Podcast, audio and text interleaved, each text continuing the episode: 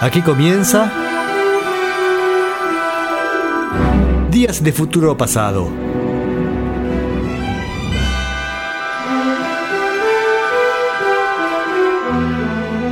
Una visión detallada del rock y del pop en sus primeras décadas.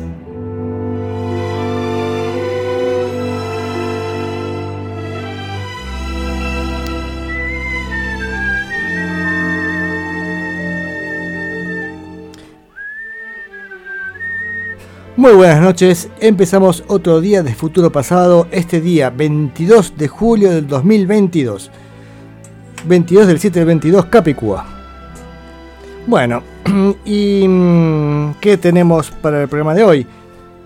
Bueno, vamos a continuar para el final del programa. Voy a empezar a contarles al revés. Vamos a terminar con Simon Garfunkel, que fue lo último que dejamos pendiente del Festival de Monterrey Pop la semana pasada.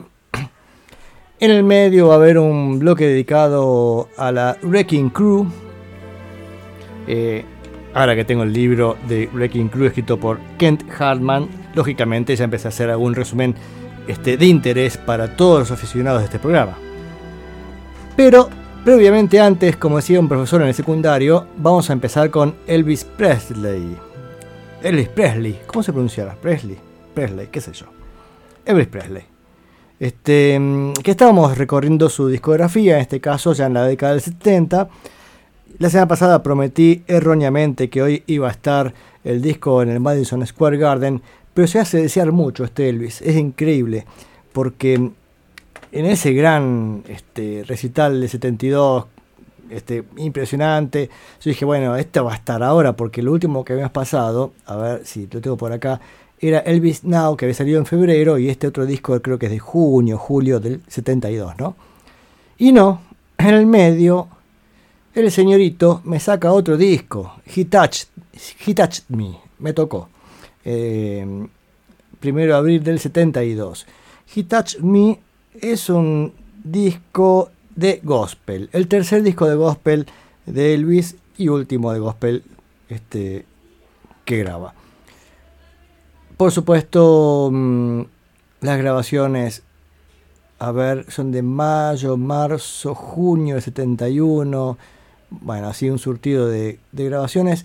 Creo por los músicos intervinientes. Eh, la lo graba en Nashville. Eh, a ver si tengo por acá algún dato que me lo confirme. Sí, ya, ya veré. Bueno, pero es un disco de gospel. Yo me acuerdo la, vez pasada, cuando pasé uno del 65, creo que había sido. Eh, después que lo tuve que borrar el podcast porque daba vergüenza mis comentarios acerca de, gospel. Se ve que a mí el gospel mucho no me gusta o mucho no me gusta Elvis haciendo gospel. Entonces eran los comentarios lapidarios y de hater absoluto. Entonces dije, esta vez voy a encararlo con mejor cara. bueno, este disco en realidad es un poco más Em, más amigable en sentido em, más rítmico. Y, esto no quiero llegar al, concepto que me acuerdo que un amigo se reía de una amiga cuando decía que esta amiga consideraba dos tipos de canciones. Eh, como era las, las buenas, canciones buenas o lentos. Así. Eh, no pasa nada, se puede hacer canciones lentas, pero un programa como este, Días de Futuro Pasado, con todo el dinamismo que lo caracteriza, un gospel es como que lo tira abajo. Esto fue irónico. Sí es verdad que son. El gospel es un género como para escuchar muy metido. La idea es. Eh, son canciones religiosas, así que supongo yo que habrá que conseguir un espíritu religioso del cual yo carezco.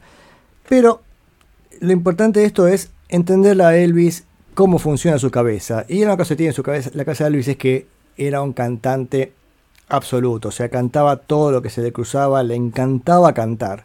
Entonces, y aparte lo hacía muy bien y además entendía mucho de este repertorio, entonces este, lo, hacía bien.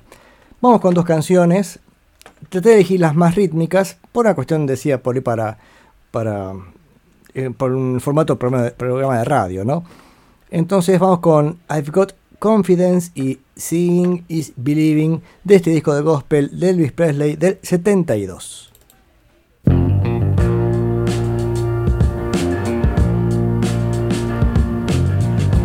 Trouble is in my way. I can't tell my night from day. I'm tossed from side to side like a ship on a raging tide. I don't worry and I don't fret. God has never failed me yet. Trouble's coming from time to time, but that's alright. I'm not the worrying kind because I, I got confidence. God is gonna see me through, no matter what the case may be. I know He's gonna fix it for me. I got confidence. God is gonna see me through, no matter what the case may be.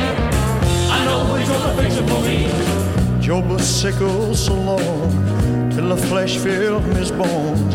His wife, his cattle, and children, everything that he had was gone. But Job, in his despair, he knew that God still cared. Sleepless days and sleepless nights. Job said, honey, that's alright because I, I got confidence.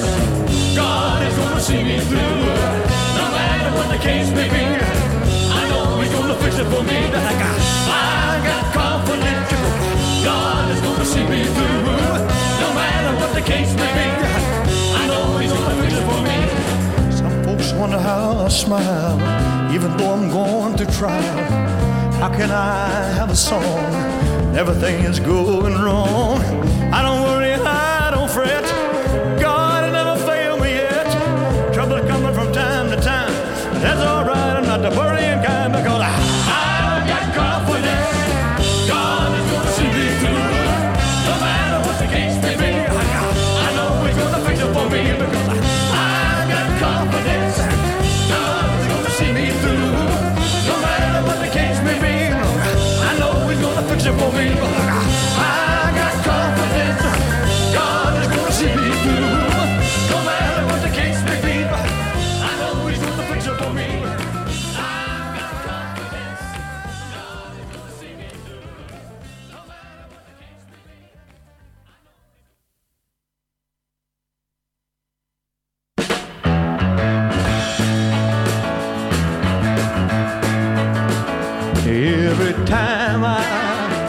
See the sunrise or a mountain stand so high, just my seeing is believing. I don't need to question why. When I see mighty ocean as it rushes to the shore. If I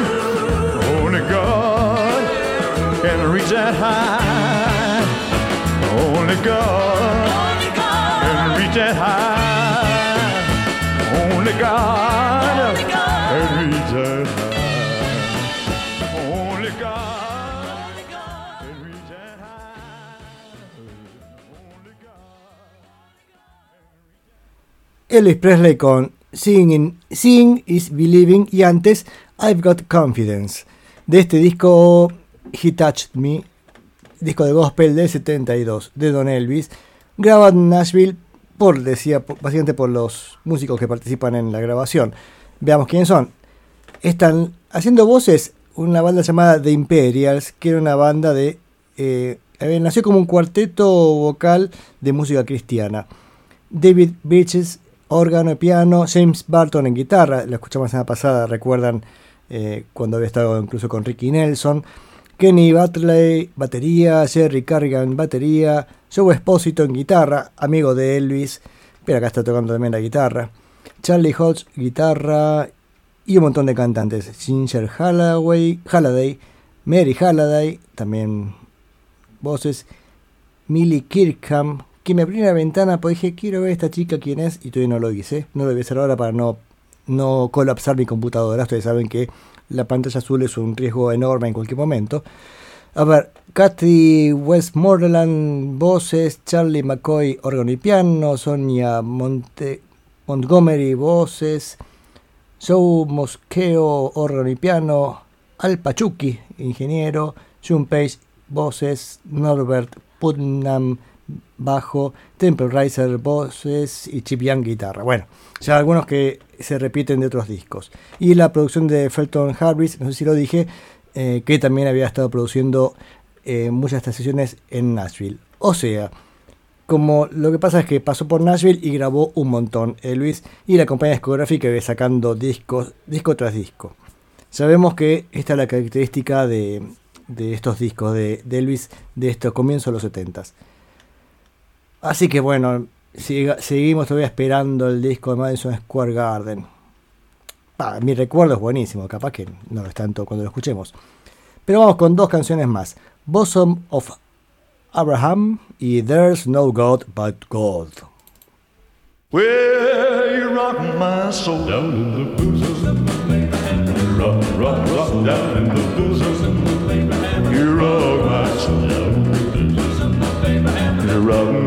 Mm,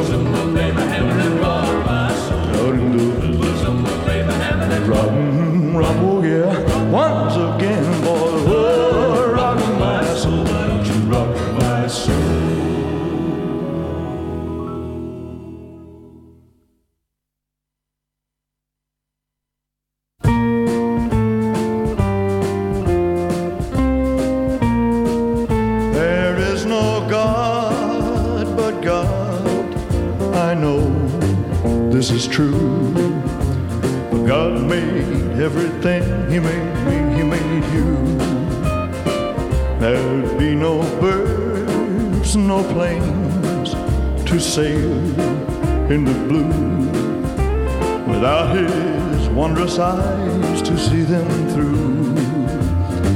They say that God made land and he gave it all to man.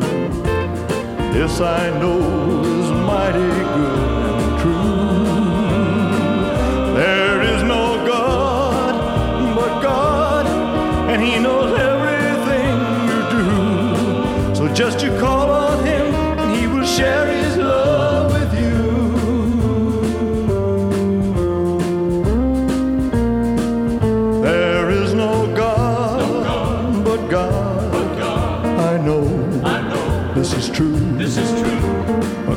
made everything. He made me, He made you. He made me, He made you.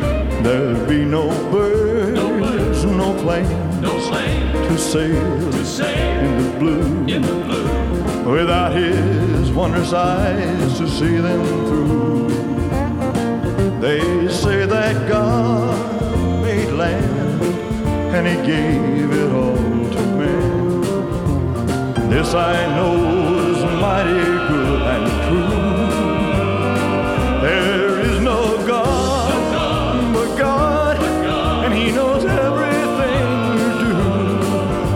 you call on Him, and He will share His love with you. Just you call on Him, and He'll share His love with you.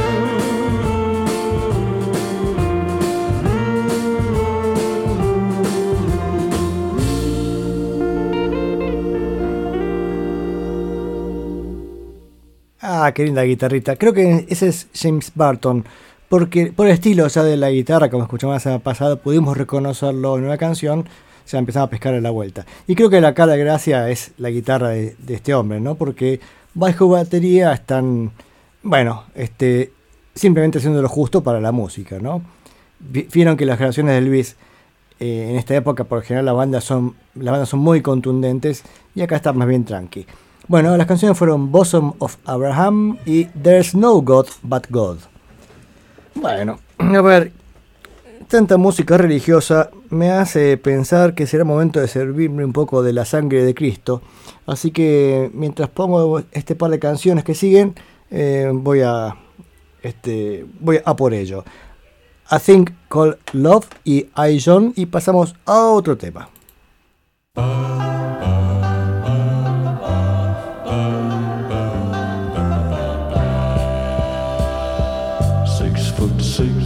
Stood on the ground, weighed 235 pounds, but I saw that giant of a man brought down to his knees by love.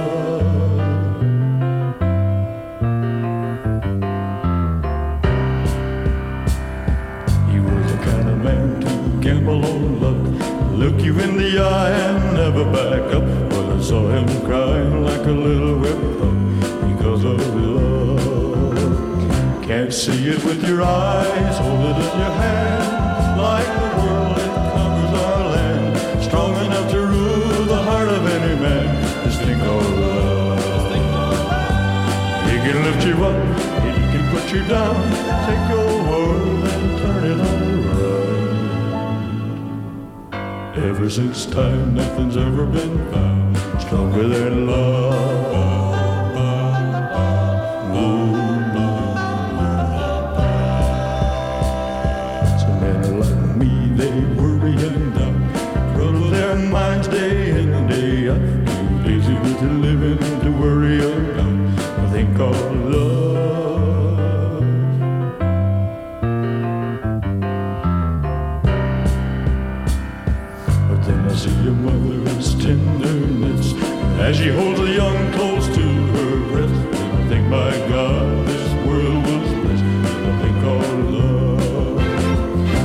See it with your eyes, hold it in your hand, like the wind it covers our land, strong enough to rule the heart of any man. This thing called love.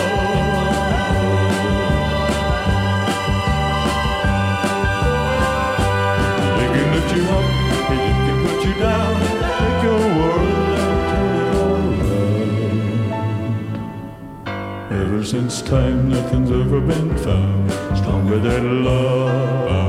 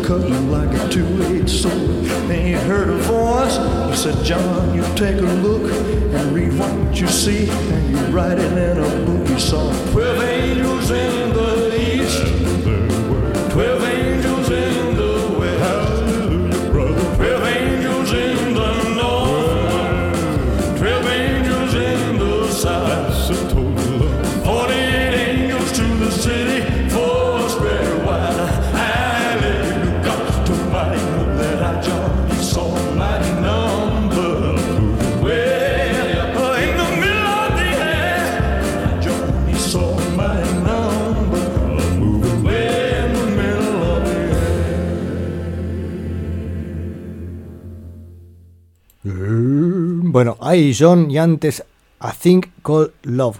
Increíble las voces, ¿no? Esa canción en particular, toda cantando mucho en la zona grave, que eso es genial, por, suerte está bien la estereofonía, además, con lo cual reconocemos la voz de barítono de Elvis Presley y a la voz de bajo que está en un costadito, que es increíble. Em, a ver qué dice acá. Hay comentarios de Rubén que le gustan los arreglos, especialmente de la canción esta I Think Called Love, sí, eran muy buenos. Y las voces merecen un capítulo aparte, es así. Es así, es así, es así de rico. Y nos vamos con otra cosa. A ver, ¿qué tenemos para continuar? A ver. Chan, chan, chan. Chan, chan, chan.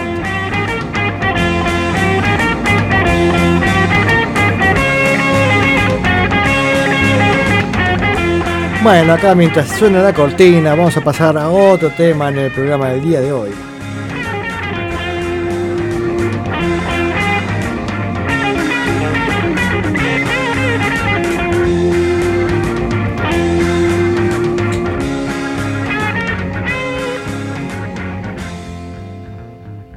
Bueno, usted está escuchando Días de Futuro Pasado en Radio Bande Retro. Pueden comunicarse al programa a través de Facebook, facebook.com barra Radio Banda Retro, y ahí algún amigo mío me va a decir, che, te escribió alguien, porque, como les digo todos los días, no estoy seguro de que mi computadora aguante una ventana más y no caiga todo así como un castillo de naipes. ¡Ja! ¡Qué poesía! Bien. Eh, acá, no, acá me dicen que se está cortando la transmisión para mucha gente, pero mi transmisión acá sale bien no sé, ahí ya no puedo, no puedo hacer nada, salvo pedir disculpas. Eh, espero que, espero que cese seno con esta interrupción continua al programa. Bien, ¿qué tengo por acá? A ver, me voy a poner los anteojos porque cada vez veo menos, che. Me tomé nota de varias, de varias cosas de mi libro de Wrecking Crew escrito por Kent Hartman. Y supongo que iré haciendo eso cada programa. O sea, durante la semana voy leyendo el libro, digo, ah, qué interesante, qué interesante. Y después tomo apuntes, bajo música y lo de siempre. Acá tengo, mira, estos son ruidos papelitos. Este, papelitos que voy haciendo anotaciones. El tema es que ya no entiendo nada, qué noté, en, en qué parte. Me dice acá, a ver, ah, ya está. Porque lo que vamos a empezar a contar es la historia de la, Wrecking Crew, básicamente del comienzo. ¿Cuál fue el comienzo de la Wrecking Crew? Bueno, casi diríamos ahí nomás del nacimiento del rock and roll. Como hemos contado un montón de veces, el rock and, rock and roll empieza en la década del 50, particularmente en el 54 es clave, que es cuando sale el disco de mm, Bill Haley, Rock Around the Clock, que fue un gran éxito, aparte de la música de una película, con lo cual sumó eh, estos dos intereses, ¿no? el cine y la, música, y dándole a la juventud eh, ganas de, tener su música. Aparte de la película eh, Blackboard Jungle, traducido como Semilla de Maldad en castellano, eh, así que todos los, en la fantasía todos, todos los adolescentes era esta revolución que estaba produciendo a nivel mundial, ¿no? De, de los jóvenes haciendo despelote, básicamente. Qué lindo, con eso como no, no uno no va a ser fanático del rock and roll. Pero ese rock and roll inicial, este, del cual Elvis es el, el- la pata fundamental, porque si bien otros vienen haciendo rock and roll, Elvis le da, le pone su alma y suena de manera increíble. Pero ya hemos contado que eso dura poco, porque ya en el 59, medio que la cosa va decayendo bastante. Uy, no quería usar esa palabra, refiriéndome, por ejemplo, al accidente de Buddy Holly, cuando muere Buddy Holly con Richie Valens y David Booper, que fue también un golpe fuerte para la música. Pero además de eso, eh, varios más tuvieron sus problemas. Chuck Berry eh, cae preso por cruzar de estado con una menor de edad y para colmo blanca, con lo cual sería un gran problema para los estadounidenses. Este, mm, Little Richard eh, también tiene una, un percance con el avión y dice, si salgo vivo me dedico a la religión. Salió vivo, así que chao, tiró todos sus anillos de oro y dijo, me voy a dedicar a, a Dios. Y ahí se dedicó también a eso. Después volvió también. Pero para ese momento el rock and roll aparentemente estaba dejando de existir. Pero surge ahí estos nuevos intentos de, de reemplazar al rock y aparecen este, gente como Ricky Nelson, que escuchamos la semana pasada, Bobby B, Jan Andin también, incluso en el 60 se ha empezado, 59 tienen algunos primeros éxitos y la verdad es que venden todo. Y todo eso fue surgiendo a través de sellos chiquitos, no los sellos grandes. Los sellos grandes estaban rechazaban esta nueva moda porque les parecía una porquería. Ya el rock le parecía horrible, todo esto nuevo era este, abominable. Eh, y estos sellos chiquitos decían, a ver, ¿qué le gusta a los chicos? Esto. Y entonces nada de salamerías, de hacer cosas muy este, intelectuales, nada de jazz, ni nada por estilo. Ofrecían una música bastante sencilla y funcionaba. Funcionaba estos. Esta gente vendía realmente millones de discos. Entonces, ahí nomás ya estaba el mercado creciente. Y Los Ángeles se fue transformando en la meca de todo músico en ese momento. Porque ahí uno podía tener la oportunidad de, como freelance, tocar en, este, en grabaciones, cobrar buena plata y había demanda este, porque estaba en ese hervidero. También porque el- la em- se empezaron a vender muchas radios a transistores. Bueno, antes no había, antes era una válvula, ¿no? Pero la radio transistor era una radio chiquita que podía tener cualquier chico, con lo cual ya tenés un, un cliente más para escucharte. Eh, empezaron a surgir las radios AM con los, los top 40, con las canciones exitosas. La venta de simples de 45 RPM. Bueno, esto hacía que era como la fiebre del oro un siglo antes, había que ir a Los Ángeles. Ahí era el lugar donde había que estar pa- para ser músico. Entonces, de alguna manera, ahí está el nacimiento de la Breaking Crew, que eran todos estos músicos independientes que empezaban a funcionar en, este, en conjunto, porque siempre alguna combinación de uno y otro estaba, entonces de alguna manera era una gran banda. Y acá, ya a de pasar algo de música, pero este, acá hay un par de datos interesantes. ¿Cuántos músicos eran la Wrecking Crew? Bueno, para el libro este, lo- este dice un par de docenas. Sí, posiblemente sea entre 20 y 30, que son los, eh, los más llamados, porque después músicos hay montones, pero realmente el núcleo duro era eso, ¿no? tal vez unas, este, unos, unas 25 personas, pongámosle. Pero ustedes saben que Carol Kay, la bajista, famosa bajista de la Wrecking Crew, única mujer este, de, para llegar, tan alto ¿no? como sesionista, porque por ejemplo las mujeres este, no se dedicaban a esos instrumentos. A lo sumo podría haber una arpista, pero no una mujer tocando el bajo, era poco probable. Pero bueno, en este caso se dio con, con Carol Kay. Carol Kay con su ánimo siempre de discutir, dice, no, eran cientos de músicos. Yo creo que eso es porque ya todo el tiempo trata de eh, boicotear el concepto de Breaking Crew por un conflicto que tiene con Hal Blaine, creo yo, ahí viene mis interpretaciones. Volviendo a las diferencias justamente con Carol Kay, dice, es este libro que el nombre de Breaking Crew fue una idea de, de Hal Blaine. Breaking Crew era la pandilla de demolición que venía a demoler la música que estaba sonando hasta ese momento, ¿no? Y al negocio que estaba funcionando. Todos esos músicos eh, más formales anteriores no querían tocar rock and roll y viene esta nueva pandilla de músicos a demoler ese mundo anterior. Eh, entonces, algunos músicos dicen que ya en el 63 ellos mismos se, llamaban este, Wrecking Crew. Otros músicos dicen que fue un poco posterior el nombre este. Y dice una, one, en, en inglés no queda claro si es uno o, o una, dice que nunca existió el nombre ese. Claramente esa, ese one es ella que alguna vez le escuché en algún reportaje decir eh, que no, ese nombre no, este, jamás existió. Como que fue un invento para la película que salió hace un par de años. Pero vamos a ver qué música sonaba en esa época. Bueno, vamos a escuchar dos canciones. Una, Bobby B, Rubber Ball, una canción que para mí tiene enormes influencias de Buddy Holly. Y recordemos que la muerte de Buddy Holly había sido en ese momento. Creo que Buddy Holly empieza a tener un éxito enorme también con, lamentablemente por su muerte, ¿no? Como suele pasar. Y entonces muchas canciones de ese momento tienen la simpleza de las composiciones de Buddy Holly.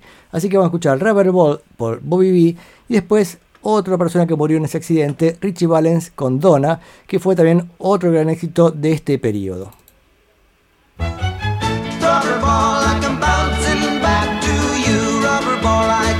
Bouncing back to you.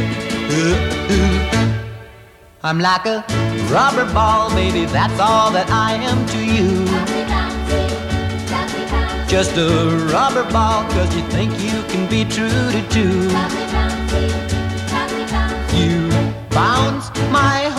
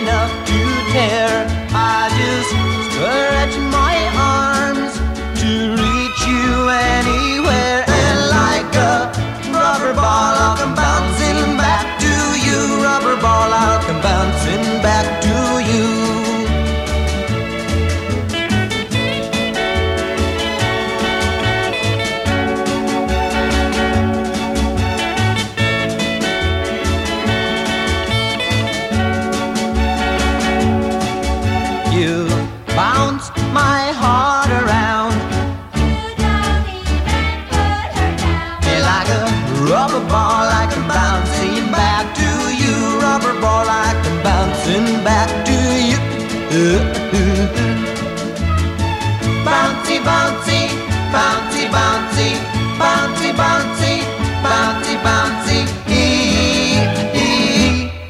I'm like a rubber band when on my shoulder. You do tap.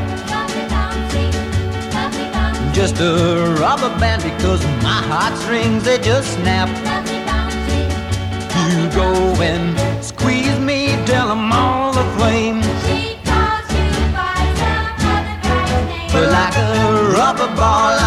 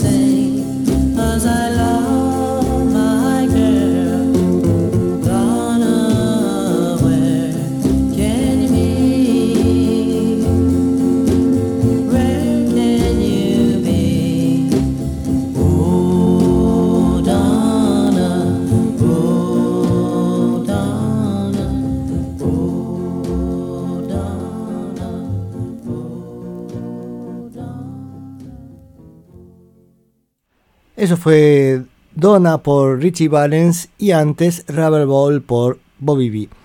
En mi opinión, este periodo es bastante vacío de, a ver, de espíritu en la, música. Básicamente porque, más allá de, bueno, Richie Valens sí me, cae bien y entiendo que lo hacía con sinceridad, pero muchos de estos son, no te voy a decir chantas, pero como que están ahí atrás del negocio. Realmente su criterio fundamental es qué, puede vender. Entonces, con ese criterio, la parte artística está bastante dejada de lado. Si hubiera sido por Estados Unidos, la música hubiera quedado mm, repitiendo este modelo una y otra vez y a ver qué- a dónde te lleva el negocio. Por suerte vinieron los Beatles con un nuevo criterio y le dieron aire fresco y también este, despertó a muchos jóvenes a expresarse artísticamente, no solamente expresarse económicamente como era el criterio que estaban teniendo los norteamericanos en ese momento, ¿no? Pero este es el periodo en el que estamos, que estamos estudiando ahora. Hablamos de años 60, bueno, esto fue un poquito anterior, 50 y 59, 60, 61 por ahí. Pero bueno, vamos a, pa- a ver, hacer un pequeño repasito de dos músicos que de alguna manera se van a estar vinculando este, en algún momento de, est- de- del programa.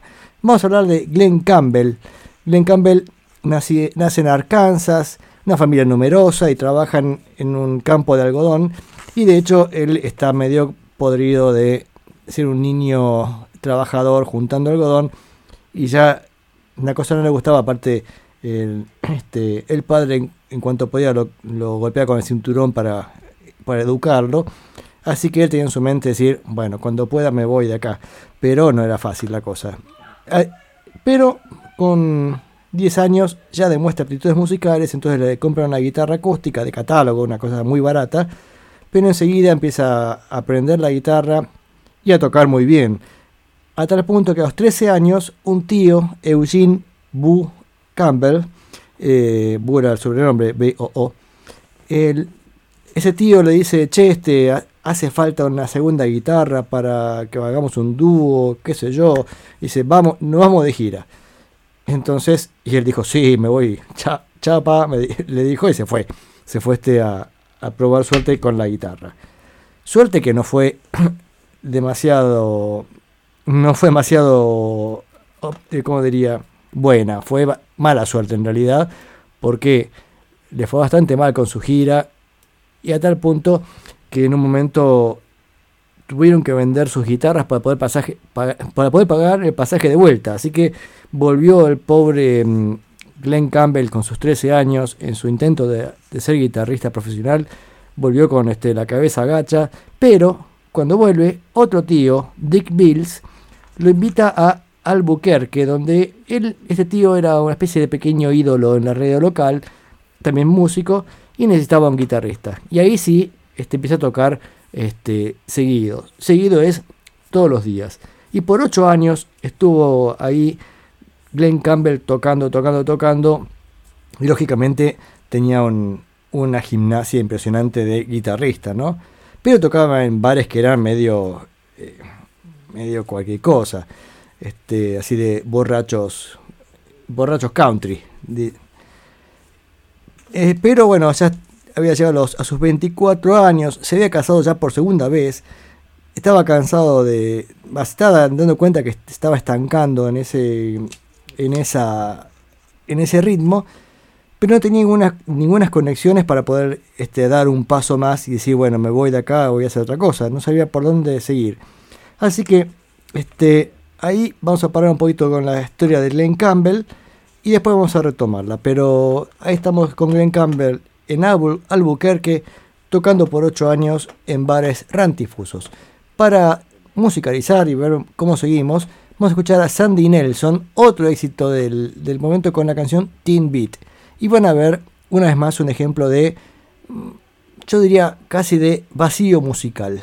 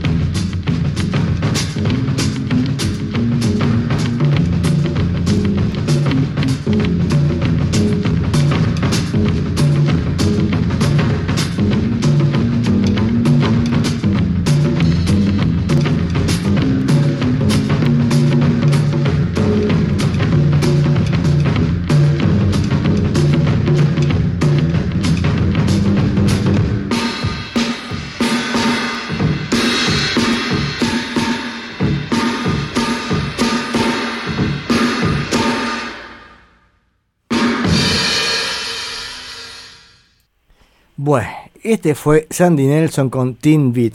Realmente, no es por halagarlo, pero... mm, qué canción, ¿no? Bien. A ver, comentarios. Rubén dice, Glenn Campbell muy grosso. Sí, realmente es un guitarrista impresionante. Dice, mi tema favorito de Campbell es Wichita Lineman. Claro, porque Glenn Campbell, aparte de ser músico de la Breaking Crew, después eh, pasó a tener su carrera como solista. Y demuestra que lo es un guitarrista impresionante. Hay un documental sobre él, de su última gira, porque lamentablemente eh, tenía mm, Alzheimer por suerte no le afectaba tocar. O sea, la guitarra, eso lo podía seguir haciendo, pero ya su cerebro no funcionaba. eh, Así que es un poco triste verlo porque es este. Sí, su gira de despedida, sabiendo que mucho más no iba a poder este, estar porque, eh, pobre, no, no, no, no podía retener nada ¿no? en la memoria. Eh, no sé dónde vi ese documental. Bueno, está por ahí, es muy interesante. Y aparte se muestra que es un guitarrista increíble. Hay un video también dando vueltas en YouTube donde él agarra, ya se lo conté, lo conté 200 veces, pero me encanta porque él, él agarra la guitarra, una guitarra eléctrica desenchufada y se pone a tocar Strangers in the Night de Frank Sinatra y lo toca él solo en la guitarra y realmente es toda la orquesta lo que hace con una simpleza enorme, pero con una maestría impresionante. Bien, pero ahora vamos a pasar a otro guitarrista. A ver, tengo acá papelitos, papelitos. Billy, Billy Strange. Billy Strange, nacido en el 30 en Long Beach, California. Los padres tenían, hacían un dúo country, así que tenía la música, el- estaba en la casa, ¿no? A cinco años demuestra calidad, habilidad musical. Entonces un amigo de sus padres le regala una Gibson L7, una guitarra acústica. A los 16 deja la escuela, o sea, lo suyo era la música, la escuela parece que no, no estaba entre sus intereses. Y, mm, y rápidamente él construye una astuta red de influencia en el ambiente musical. O sea, empieza a, grabar demos, eh, vincularse con las radios, con shows de televisión. Él ofrece sus servicios de guitarrista. Así que como músico profesional, jovencito y todo, un día volviendo a casa, estamos hablando del año 61, si no me equivoco, em, se va de copas con un amigo. Así que empiezan ahí a tomar unos, tragos y ya medio borrachos dice, bueno, nos vamos para casa. Dice así, este... Entonces, en un momento estaban en el, auto, no quiero decir que estaba manejando borracho, es muy probable, pero mm, sonaba un tema, sonó un tema en la radio y Billy Strange, dijo, no, no, yo puedo tocar algo, yo puedo componer algo mejor que eso. Entonces, este, mm, agarró la guitarrita y empezó a, a, componer. Primero vamos a escuchar qué escuchó en la radio. Escucharon a Wayne, Re- perdón, Wayne haciendo una canción llamada We Need a Whole Lot More of Jesus and Lot Less Rock and Roll. O sea, necesitamos mucho más de Jesús y mucho menos de rock and roll. Esa era la canción de Wayne Raney. Eh, este Wayne Raney, después lo estuve buscando, es interesante porque él este, tocaba cantante, country, tocaba la, la armónica. Vivió en México, ahí para nuestra amiga de México. Perdón, vivió en un lugar llamado Piedras, casi en el límite con Estados Unidos. Ah, creo que voy a cerrar la ventana. Bueno, no, me voy a estar un rato buscándola, así que no lo voy a hacer ahora. Decía, y después ganó, digamos, su vida siendo, bueno, músico country, pero también vendiendo, vendiendo armónicas por correo. Se hizo una empresita de venta de armónicas y así vivió muchos años con eso. Pero bueno, más allá de la vida de Wayne Raney, a ver, ¿cuál fue la canción que motivó a Billy Strange a decir, yo puedo componer algo mejor que eso?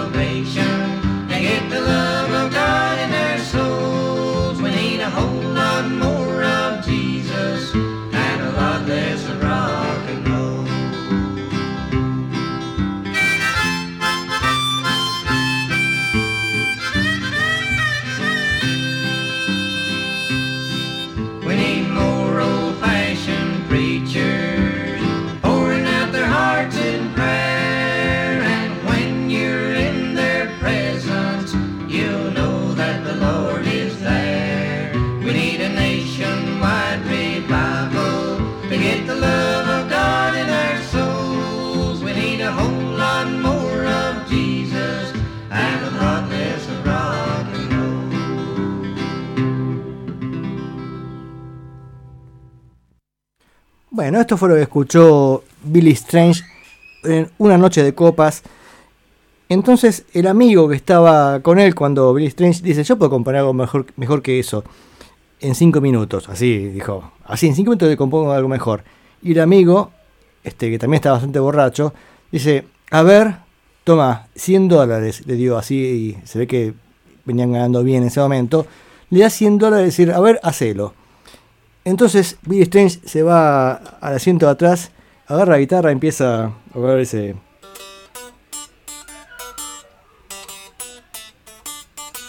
Así empezó a componer la canción Limbo Rock.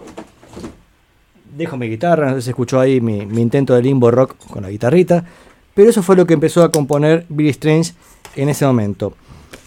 Em, a ver, acá el libro me va a ayudar un poco más.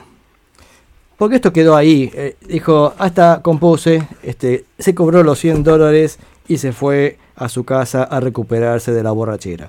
Bien, 100 dólares en ese momento era un montón de plata, porque yo me acuerdo hace unos años, decían que del 67 hasta el 2018, creo que había sido, había que multiplicar por 7 para actualizar el valor. O sea, que en ese momento 100 dólares, tal vez ahora sean 800 dólares. O sea, una cantidad de plata para mí importante. Pero parece que venían así muy entusiasmados y, y en esta cosa del desafío dijo, sí, toma 100 dólares, qué sé yo.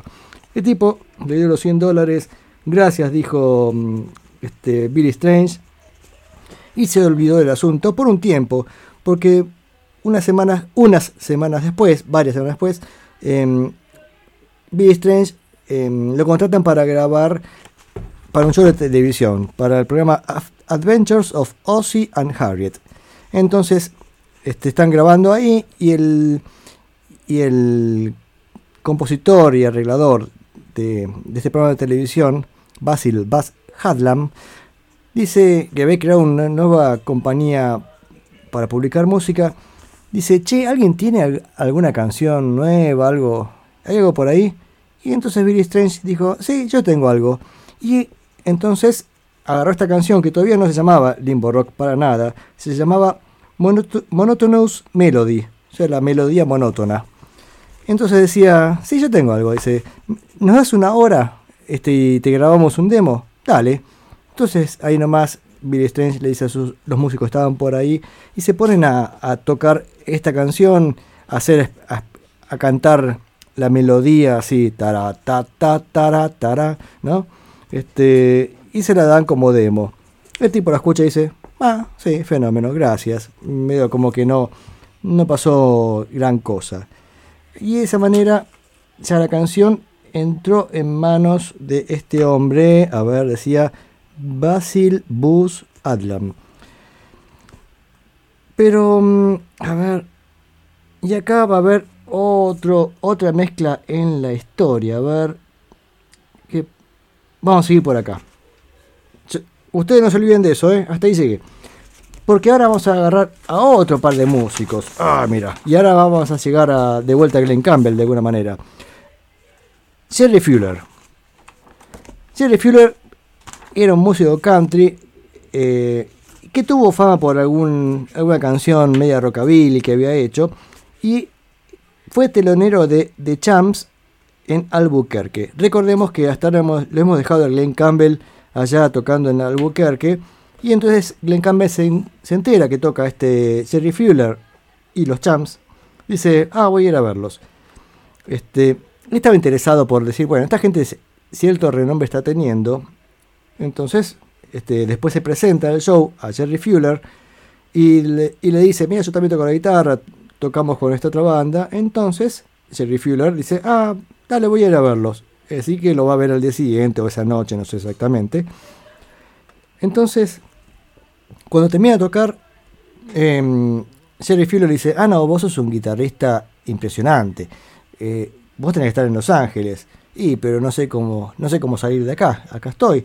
Entonces, em, dice Jerry Fuller, a ver, a ver si se me ocurre alguna idea. Dame un segundo.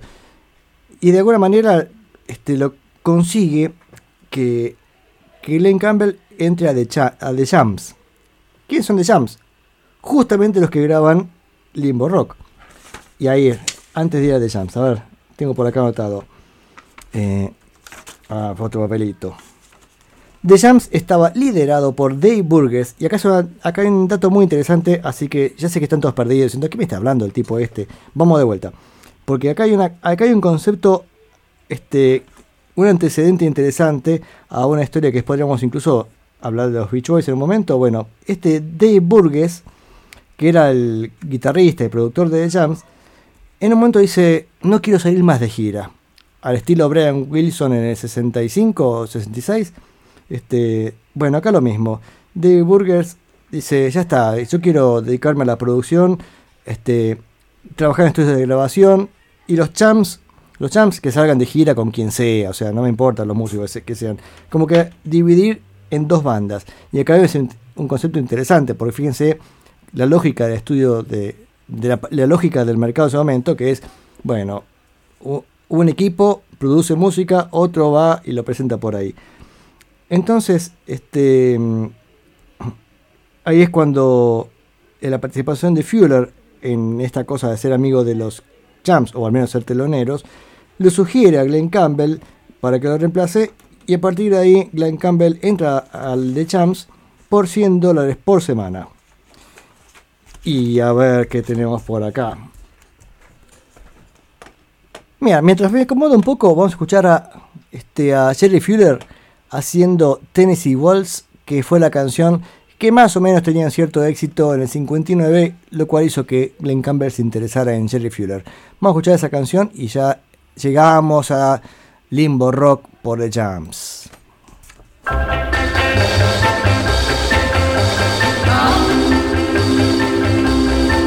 Well, I was dancing with my baby to the Tennessee wall. when an old friend I I happen to see. I introduced him to my baby, friend stole my baby from me.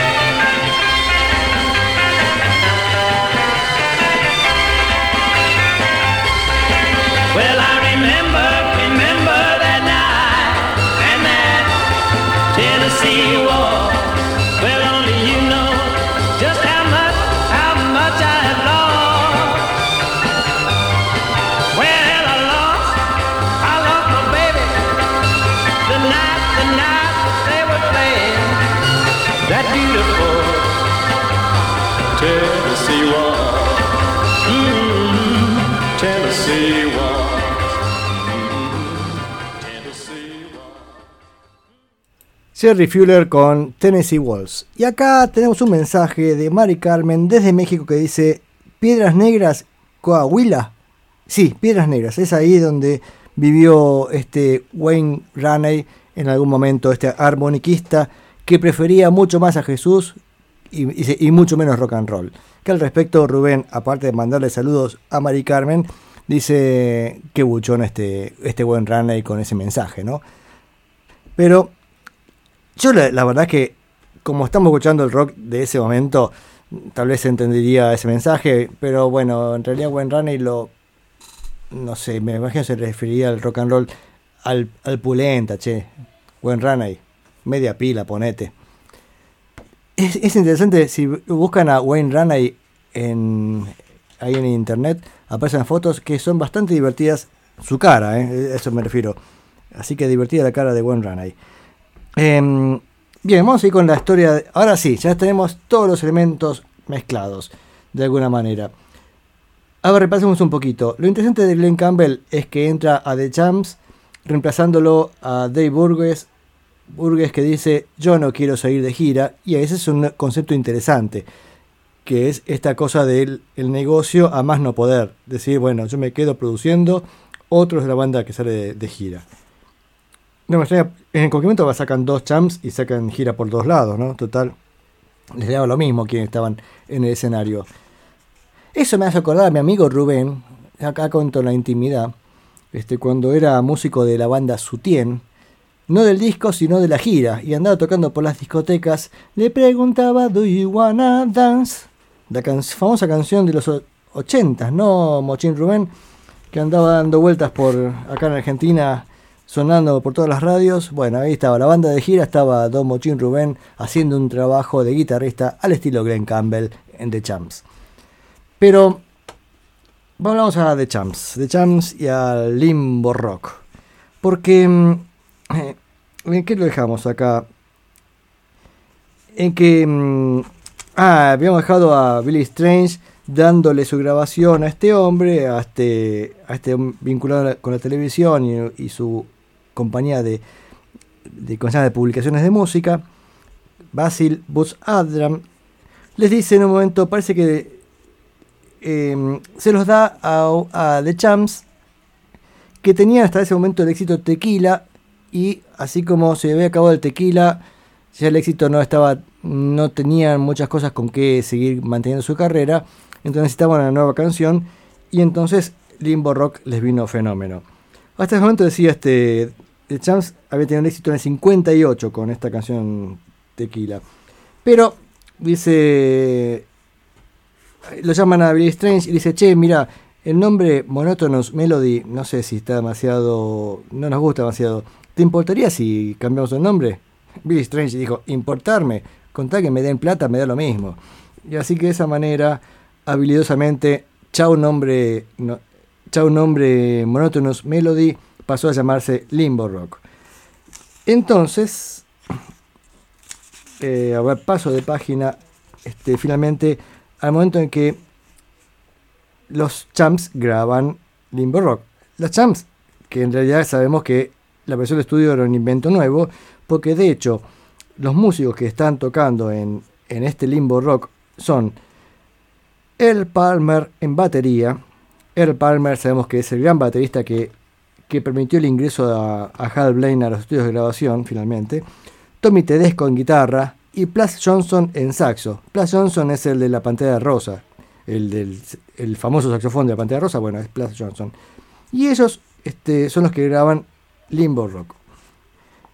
No fue tan, tan exitoso como Tequila, pero anduvo ba- bastante bien. Y, en, y de gira, quienes salían, estaba Glenn Campbell en guitarra, pero tenía un par de tejanos que eran Jim Seals en saxo y Dash Crofts en batería. ¿Sabes qué? Ay, eh, estoy hablando como Gabriel que te habla así, te habla. Perdón, eh, mezclé, mezclé programas. Em, ¿Quiénes son estos tipos? Jim Seals y Dash Crofts. Ay, qué mal que, que pronuncio. Son del dúo Seals and Crofts que en los 60 tenían la canción. Ah, qué buena canción, que era Summer Breeze. Summer Breeze, make me feel fine. Temazo. Eh, y también tiene a Jerry Cole en guitarra. Bueno, esos son los músicos que salían de gira tocando mm, Limbo Rock. Pero para no hablar tanto, vamos con dos canciones por The Champs. Su éxito Tequila y Limbo Rock.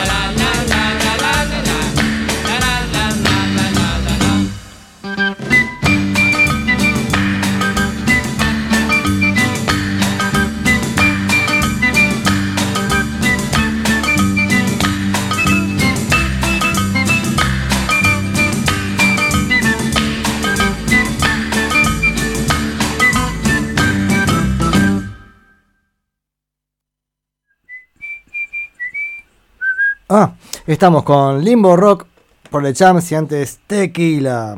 Tequila.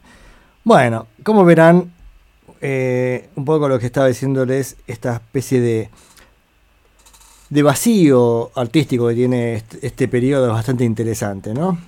Pero el vacío artístico todavía le faltaba más, porque en ese momento eh, no, no había nada mejor para vender una canción que a su vez tuviera un baile particular, porque bueno, asociar la música con un baile es fundamental, y si tenía un baile, mucho más vendía. Entonces, en 60, eh, Chavi Checker saca el Twist, una canción del Twist que tuvo muchísimo éxito. ¿Por qué? Justamente por esto, porque de pronto estaba combinando eh, un nuevo género musical con una forma de bailar. Para como una forma de bailar muy fácil. Bailar el twist en la primera lección muy fácil es poniendo atención. Es balancearse sin mover los pies, pero feliz el corazón. Con eso, este, uno ya está bailando twist. Pero tenía que seguir con otro éxito después del twist. Entonces, mejor todavía si había un baile asociado. Y entonces Limbo Rock era candidato perfecto para decir, bueno, grabamos Limbo Rock, ahora dice, decía Chavi Checker, y hacemos el, bailecito, la gente pasa por abajo del palo, esas cosas. Yo les cuento que jamás pude hacerlo, te- tengo menos flexibilidad que no sé, una tabla, ponga- pongámosle. Y menos para atrás, así, eso que tiran para atrás. Parece que Rubén era buen bailarín de, limbo rock. Vamos a si nos manda un videíto para verlo bailando limbo. Este, pero bueno, esas, ese concepto de buscar eh, bailes y música ya estaba explorado con The Stroll, de el Madison, bailamos un Madison, de Mashed Potato.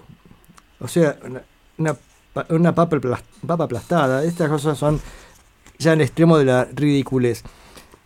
Pero bueno, el tema es que ridiculez o no, sirvió porque empezó a... vendió muchísimo.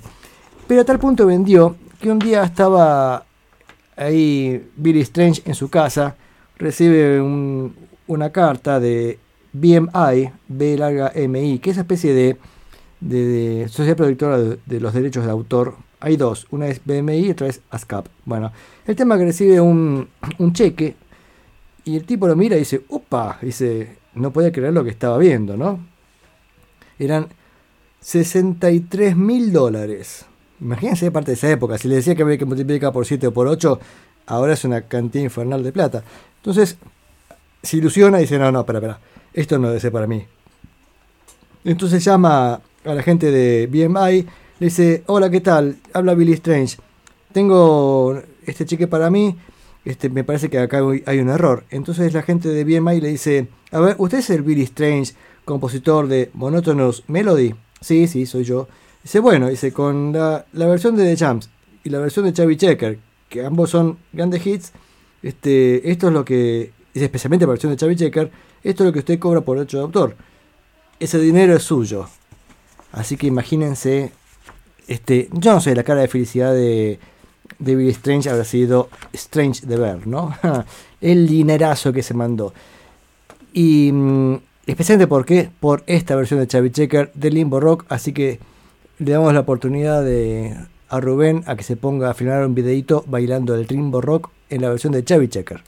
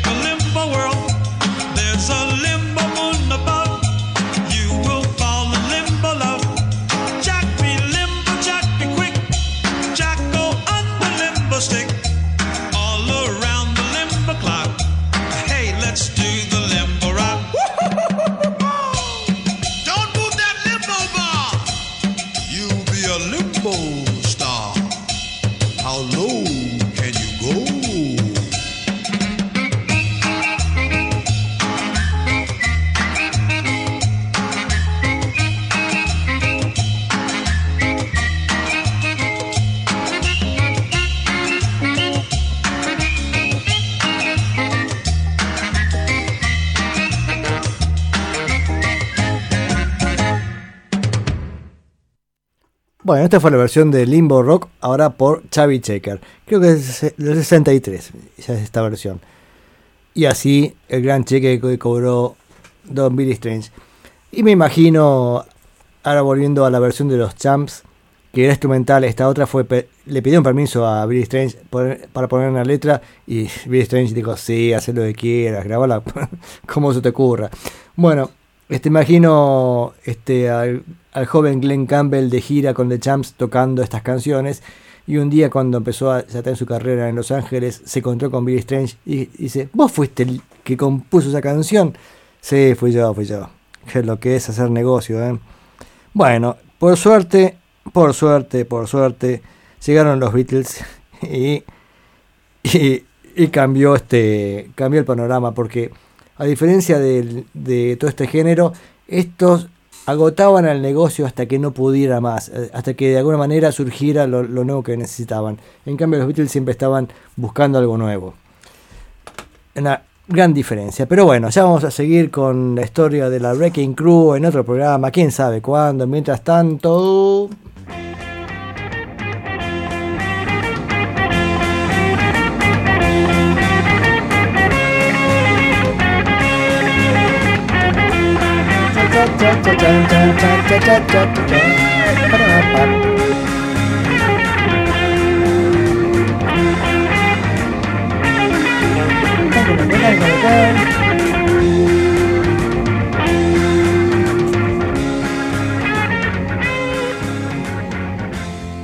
Gracias, gatos. Hey, cats.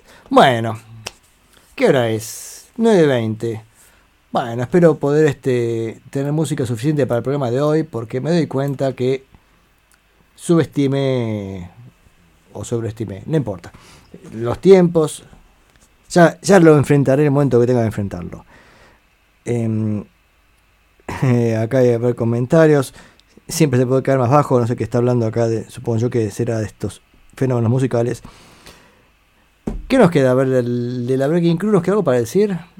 Yo creo que acá lo interesante de todo esto, eh, más allá de quiénes son cada uno y si van para acá, para allá, es to- tomar una idea de la magnitud del negocio. Este, como me acuerdo una vez hice un curso de paleontología y ¿qué me quedó de todo, el- de todo eso? No me acuerdo de ni un dinosaurio, pero sí me, sí me quedó claro es la magnitud de- del conocimiento que hay al respecto y la cantidad infernal de bichitos, de dinosaurios de todos tamaños, grandes, chicos, medianos, las cantidad de familias de, digamos, de, de, de estos monstruos.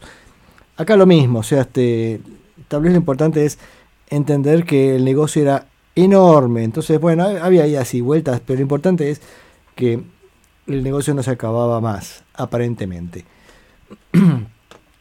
Pero ahora seguimos con lo que sigue, que lo que sigue es este lo que veníamos postergando, que la semana pasada escuchamos la noche del viernes del Festival de Monterrey Pop del 67, el 16 de junio del 67, y escuchamos, eh, llegamos hasta la parte de Eric Burdon and the Animals. O sea, a ver quiénes, quiénes estuvieron, si yo tengo acá a mano. Habíamos escuchado a The Association, a Lou Rawls, Johnny Rivers, Eric Burdon and the Animals, y nos quedó el último show de la noche, el que cerraba el show, que era Simon and Garfunkel. Dúo que ya hemos escuchado, estábamos escuchando su, su discografía y nunca la terminamos, che. Buen punto. Eh, algún día deberíamos seguir con su historia. Pero lo interesante es que es un dúo que además, si bien los discos trabajaban con muchos de estos sesionistas que estamos mencionando, de hecho, tanto Hal Blaine como Carol Kay eran habitués de los discos de Simon Garfunkel, tenían la capacidad de tocar en vivo y tocaban por lo general en un formato totalmente acústico. Paul Simon en guitarra y Art Garfunkel paradito al lado haciendo las voces. Eh, vamos a escuchar el show de, de ellos en Monterrey Pop. No sé quién es el que hace la introducción, y acá hay un punto interesante, porque parte del concepto de Monterrey Pop es que las presentaciones no le hiciera un speaker, hay un locutor, sino que la hacían los mismos músicos entre sí. No sé quién es el que hace la introducción a, a Simon and Garfunkel, que ahora vamos a buscarlo por algún lado, supongo que ese dato estará y lo podré encontrar. Em, así que vamos a escuchar las dos primeras canciones del show, que son Homeward Bound temazo de Simon Garfunkel. I'm sitting in my railway station, got a ticket for my destination. Bueno, ya la van a escuchar, no sé por qué la canto yo. Es para decir que la conozco. Después, At the Zoo, en el zoológico, las dos primeras canciones de este gran dúo folk.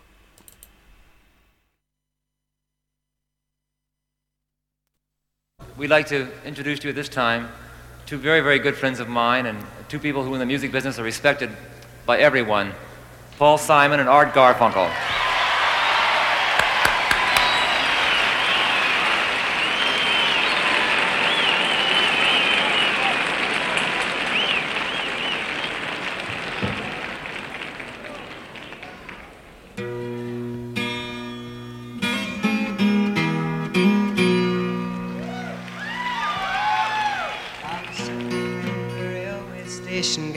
Ticket for my destination.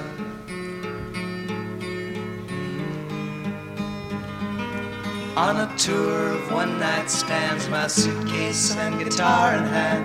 And every stop is neatly planned for a poet and a one man band. Homeward bound, I wish I was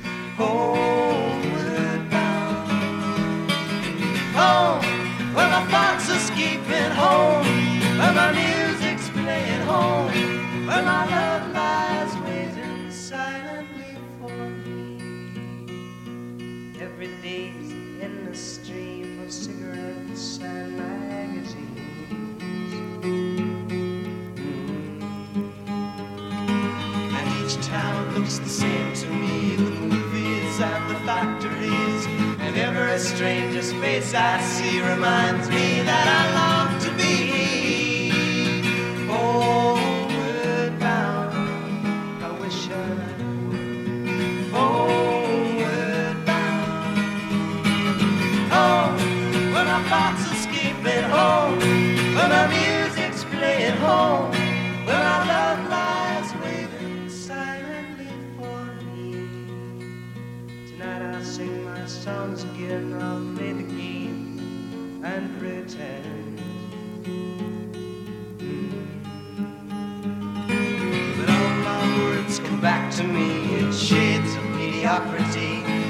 emptiness and harmony. I need someone to comfort me. Oh, homeward bound, I wish I was oh, homeward bound. Home, where my thoughts escaping home,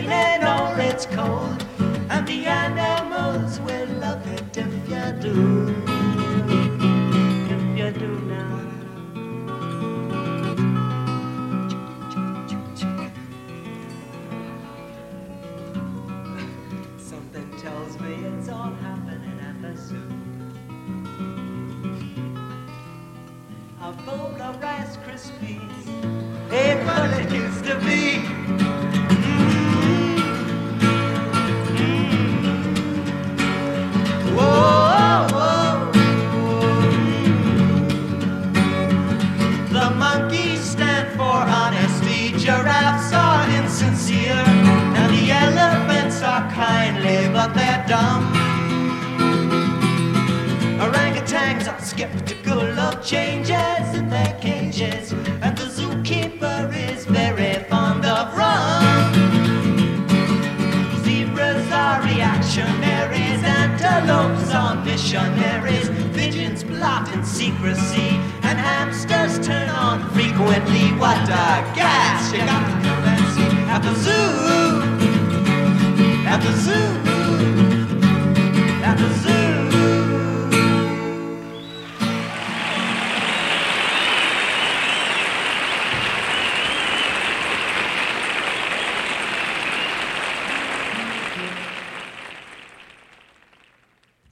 Bueno, dejo en pausa ahí porque supongo que ahora seguirá esta, la presentación que está en el track anterior. Bueno, no importa, cuestiones técnicas.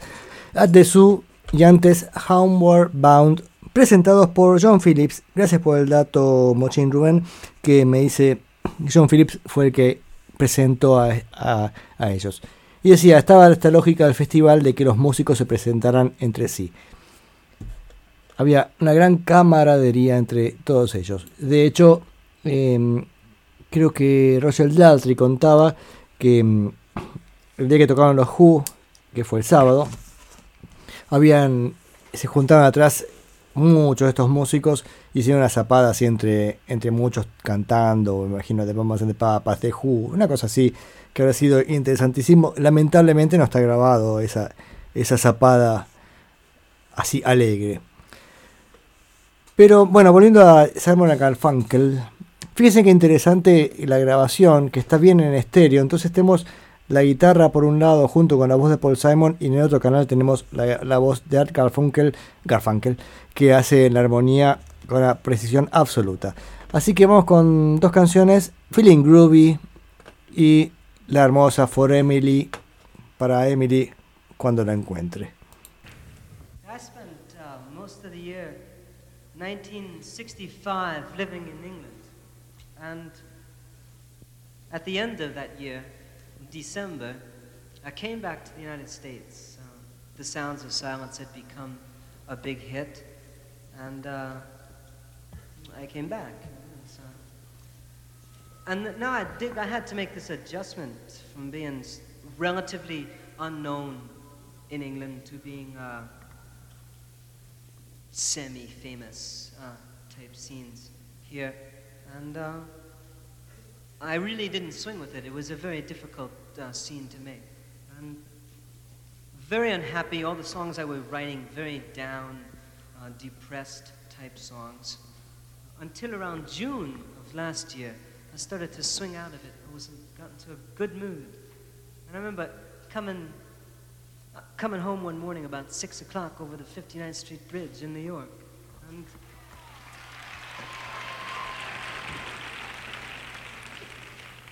it was su- such a groovy day, really. A good one. And it was one of those times when you know you, you know you won't be tired for about an hour. And then s- sort of good, a good, you know, uh, hanging time. So uh, I started to write a song that later became the 59th Street Bridge song or Feeling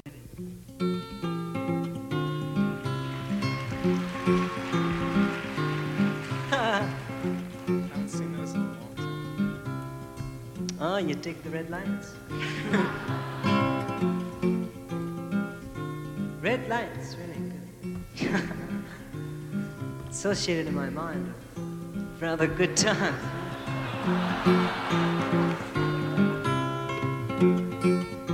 Very Pavlovian. Slow down, you move too fast. You got to make the morning last. Just kicking down the cobblestones, looking for fun and feeling groovy. Ba-da-da-da-da-da, feeling groovy. Hello, lamppost, what you knowin'? I come to watch your flowers growing. Ain't you got no rhymes for me?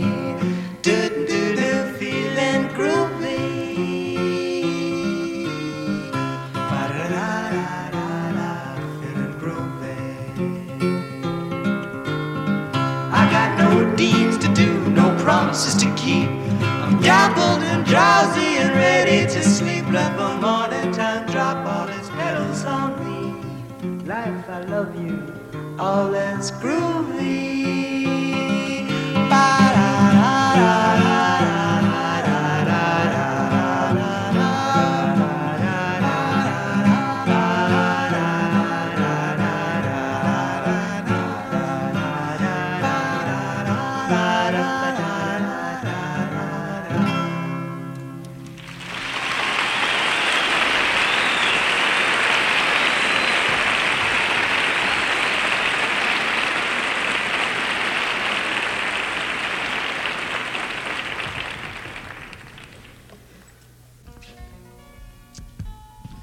This is uh, my favorite song, song written uh, about a year ago and included in our last album. A song for a girl that neither of us have met, but uh, continue to look for, whose name is Emily.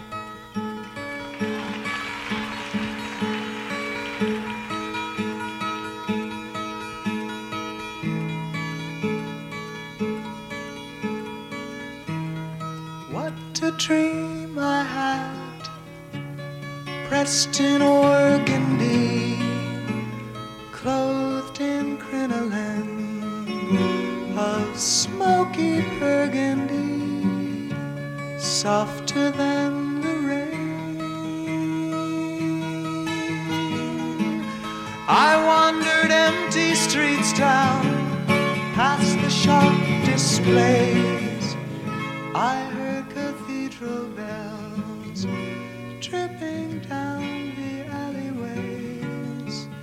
as I walked on.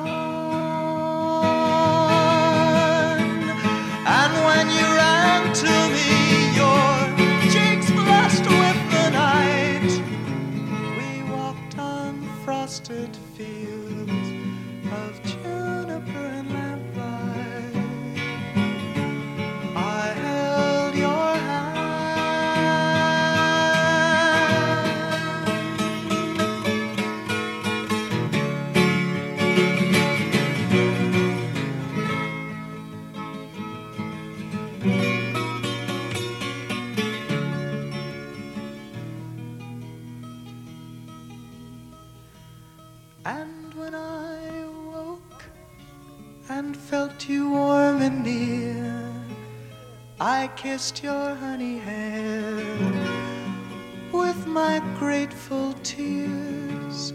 Oh, I love you, girl. Oh, I love you.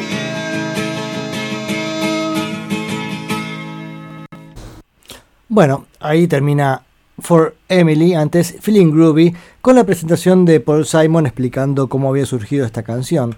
Y un poco también lo que habíamos contado en este programa, cuando contamos la historia de, de ellos, se acuerdan que en el 64 sacan un disco eh, folk, porque ellos eran de Nueva York, que estaba de moda en ese momento, toda esta movida folk. Pero no, va, moda que no era demasiado, no demasiado vendedora, a tal punto que no vendieron prácticamente ningún disco y Paul Simon se fue a vivir un año en Inglaterra, eso cuenta ahí Paul Simon en ese relato previo a la canción, donde también graba eh, un disco y acá, va acá, digo, este, en su país de origen, este, un productor dice, ah, mira, este... mm, la canción Sound of Silence, si le metemos un poquito de, de onda más como venían sonando los Birds, o sea, el folk rock, iba a ser un gran éxito. Mucho no les gustó a, Paul Simon el arreglo de su canción, pero sí le permitió cobrar unos cuantos cheques, así que feliz estaría. Pero el tema es que gente volvía feliz por la plata y también porque pronto era exitoso, lo que no había funcionado antes ahora estaba funcionando. Y ahí fue cu- cuando compone Feeling Groovy, después de estar este, muy excitado, dice, porque parece que tomado mucho café acá, dice, dice Mochín Rubén, porque bueno, dice, dice eso Paul Simon en un momento. Eh, qué gran tema, ¿no? Este, sí, For Emily. Sí, es una acústica de 12 cuerdas, sí, eso comentábamos acá en el grupo, ¿no? Qué interesante Paul Simon con la guitarra acústica de 12 cuerdas. Pero ¿cuál era la canción que le había dado la gran fama? Bueno, Sounds of Silence.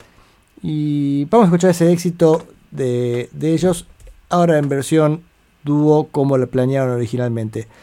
Insisto con que me encanta el concepto de las dos voces, muy de los Everly Brothers, ¿no? De todo el tiempo haciendo este cada uno su voz con perfectísima afinación y con gran gusto. Así que mucho gusto, vamos con Sounds of Silence, los sonidos del silencio.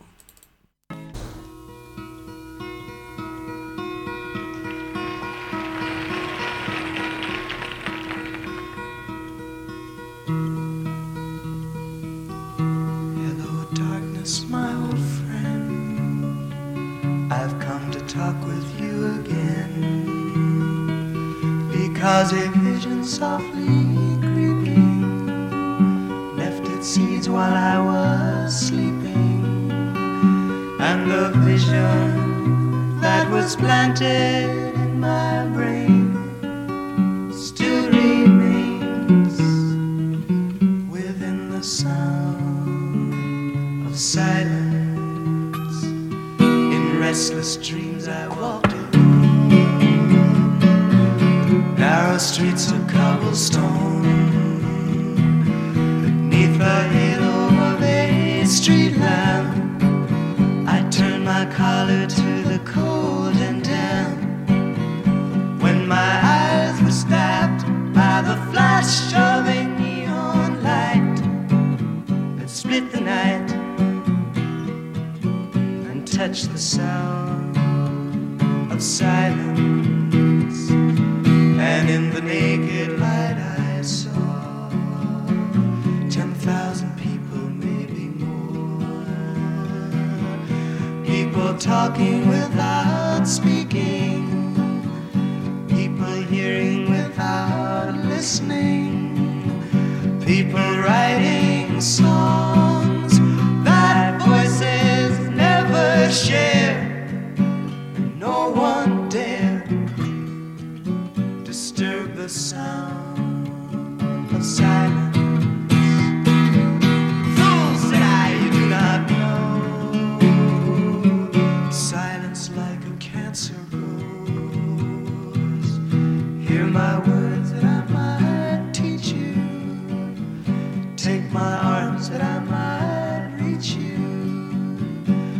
my words, like silent raindrops, fell and echoed in the wells of silence. And the people bowed and prayed to the neon god they made. And the sign flashed its that it was forming. And the sign said the words of the prophets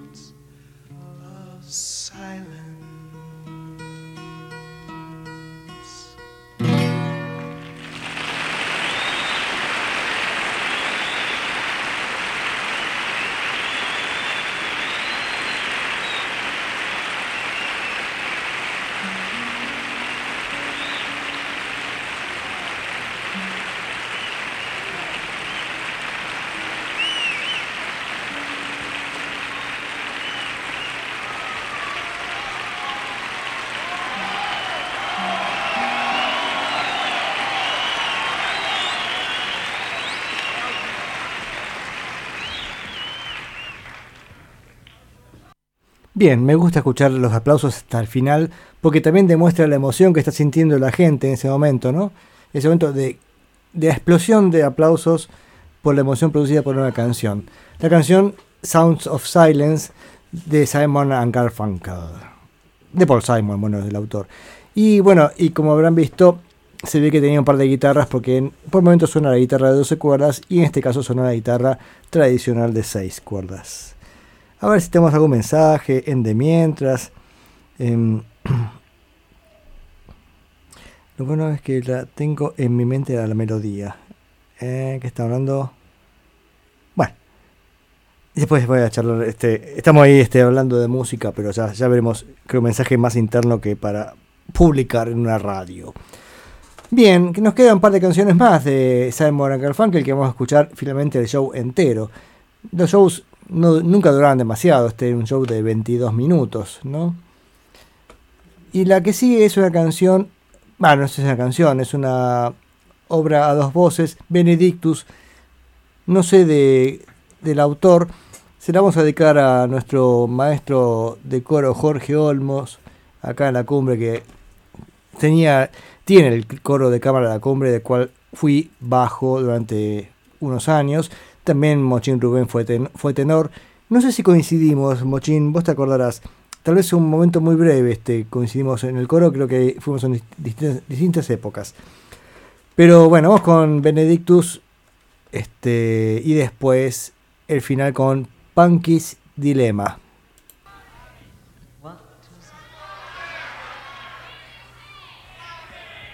Turned into a vicious mob. There's a Benedictus that was written by Orlando de Lasso in the 16th century. Um, a blessing for you. It's- this is a. Benedictus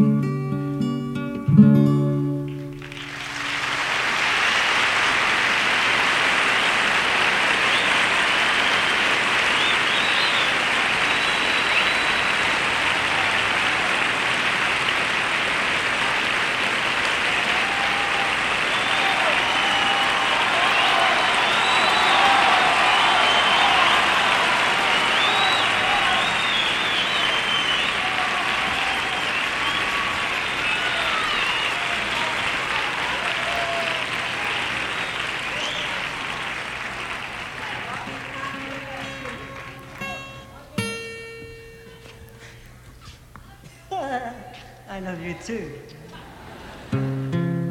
Two minutes. You've given me two minutes. The one and only Billy Shears.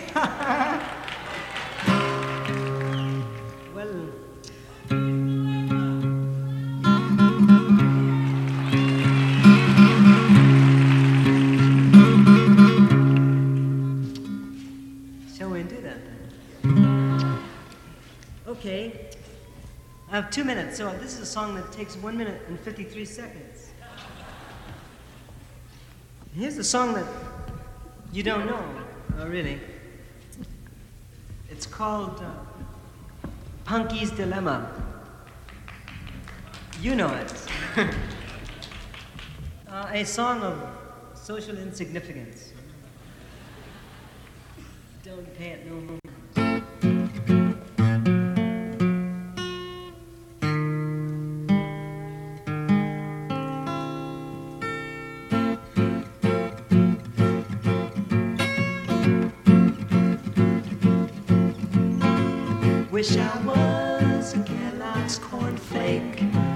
Floating in my boat, taking movies, relaxing a while, living in style, talking to a raisin who occasionally plays LA. Casually glancing at his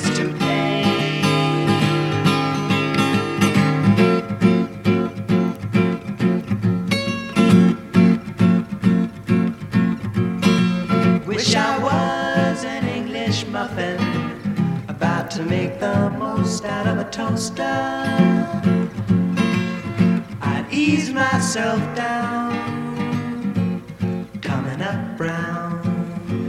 I prefer boysenberry more than any ordinary jam. I'm a citizens for boysenberry jam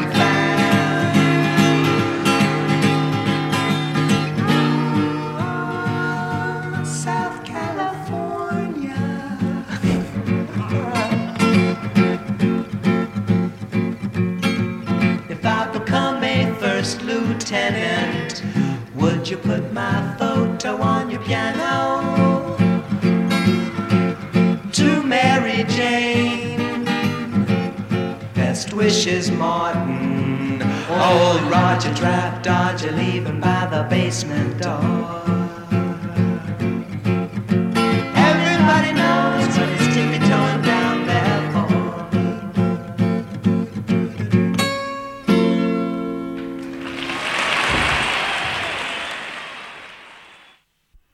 Bueno, lamentablemente cortan así el final y nos dejan los aplausos, que me gusta escuchar el aplauso porque demuestran el entusiasmo que hay de parte de la gente, que de hecho se nota que está muy entusiasmada con la actuación de Simon and Garfunkel, eh, lo cual, hagamos el contraste con lo que escuchamos antes de, Cha- de Chavi Checker, de Champs y quienes más, Andy Nelson, que era más o menos...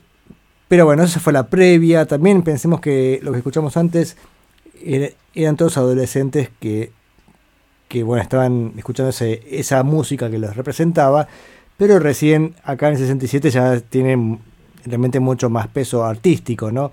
Fíjense que todo este público está entusiasmadísimo escuchando a Simon, en, Simon and Garfunkel, tocando Benedictus primero y Punky's Dilemma después. Benedictus compuesto por Orlando Di Lasso del siglo XVI, dice en un momento, eh, Paul Simon lo presenta. ¿Y qué más tenemos? A ver si hay algún comentario al respecto. Acá mis amigos que estuvimos charlando un poco de Orlando Di Lasso. Ah, sí, una cosa interesante que nos cuenta Martín. Este, nuestro gran amigo Martín nos cuenta que era una especie de eterno emo. Parece que sufría de melancolía crónica. Wish I was a Kellogg Cornflake. Y acá me pasa la letra de la canción Rubén. Que también se ve, se los ve muy divertidos, ¿no? A ellos hay momentos que se ríen, se ríen con el público. Hay una, un lindo momento de intimidad entre dos personas en el escenario y 7.000 personas mirándolos. Porque creo que esa era la capacidad del estadio por cada show, más o menos. Y estamos llegando al final del programa, ya son las 10 menos 9 minutos. Pero yo no tengo más música. A ver qué tengo. Sí, tengo más música, pero. A ver. No, esto, esto es una porquería. Perdón, este. Chao, lo saco, lo saco. ¿Qué puedo poner? A ver. Porque no puedo empezar nada. Y tampoco puedo terminar nada. A ver si tengo algún- acá algún sobrante. Ah, tenía acá. A ver, eh. Tenga paciencia, tenga paciencia. No me apuren. Hay dos, ah, tengo dos posibilidades. A ver. Nada tiene mucho sentido con lo que venimos escuchando. Vamos a escuchar este Holiday, que hace mucho que, quiero pasar los Gees y no, y no sé por qué nunca lo paso. Hay una canción de los Gees llamado Holiday, que me parece una canción bellísima de los Gees. Así que vamos a escucharla en, en dos versiones. Y ahí ya, después me la terminé pasando, me imagino. A ver, voy a sacar esto, saco esto. Sí, me voy a terminar pasando por un poquito. Vamos con Holiday de los Gees. Primero, decía, primero la versión de los Gees y de- después la versión de, de Anita Kerr Singers, que la escuchamos hace un par de programas. Bueno, ahora haciendo la canción esta, pero primero la original.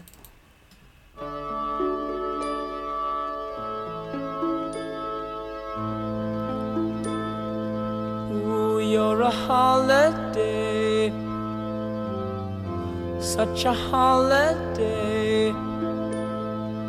Ooh, you're a holiday, such a holiday. It's something I think's worthwhile if the puppet makes you smile. If not, then you're throwing stones, throwing stones, throwing stones. Ooh, it's a funny game. Don't believe that it's all the same. Can't think what I just said. Put the soft pillow on my head.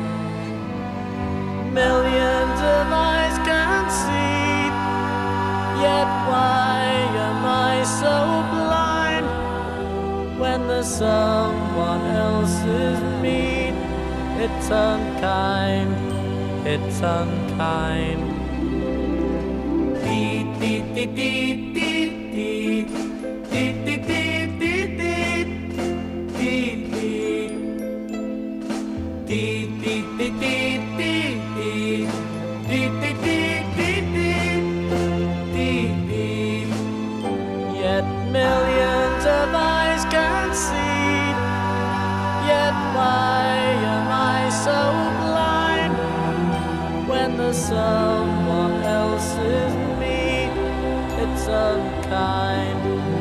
it's unkind. We are a holiday every day, such a holiday. Now it's my turn to say, and I say you're a holiday. It's something I think's worthwhile if the puppet makes you smile. If not, then you're throwing stones, throwing stones, throwing stones. Dee dee dee dee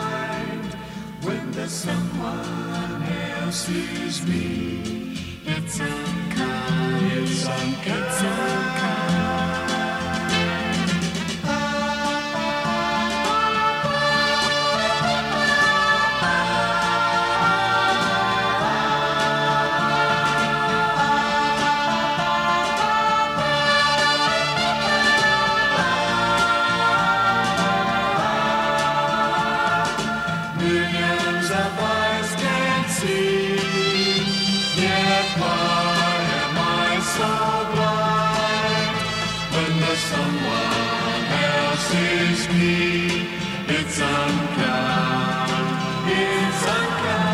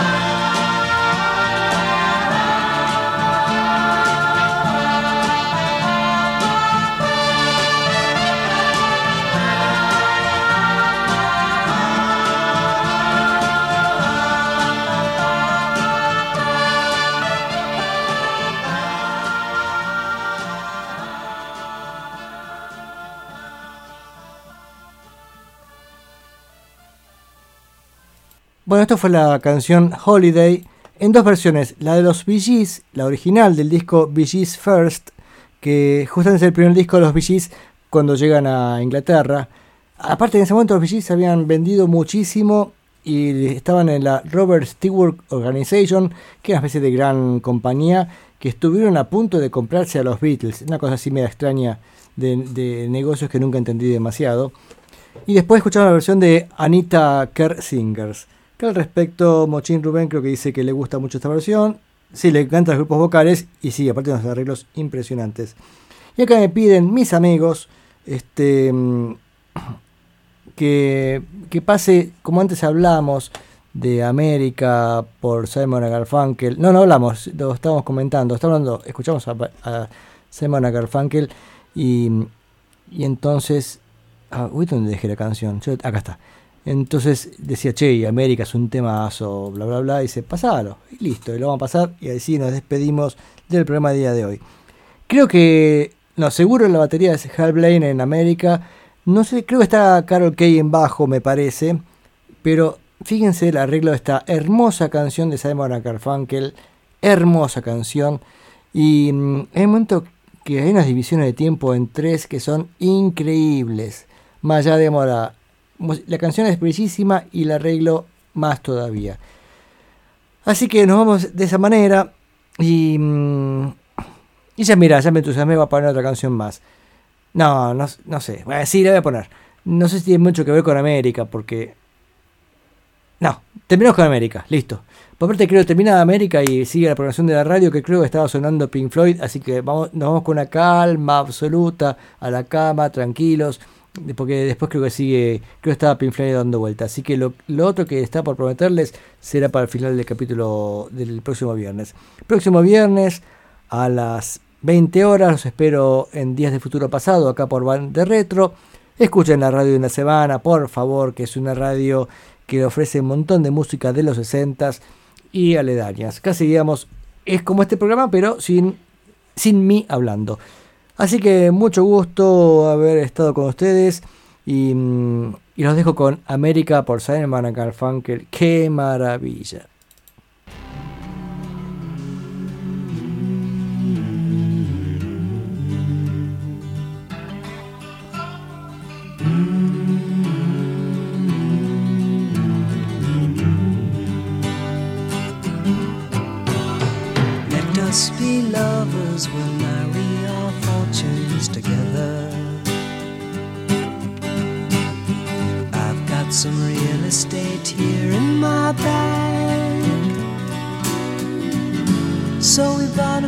Cigarettes and Mrs. Wagner pies and walked off to look for America.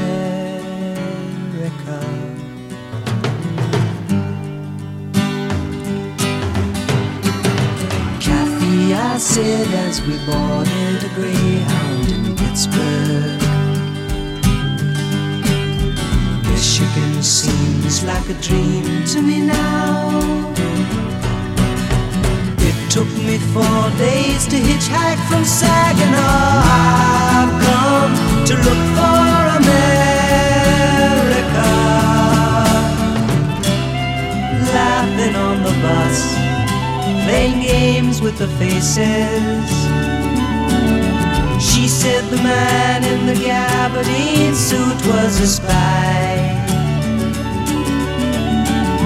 I said, be careful, his bow tie is really a camera.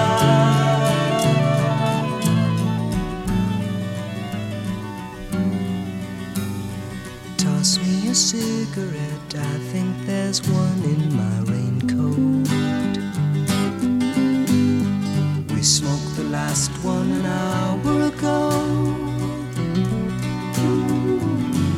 So I looked at the scenery.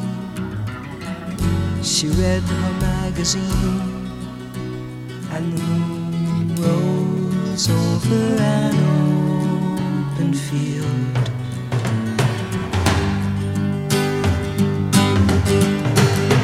Kathy, I'm lost, I said, though I knew she was sleeping.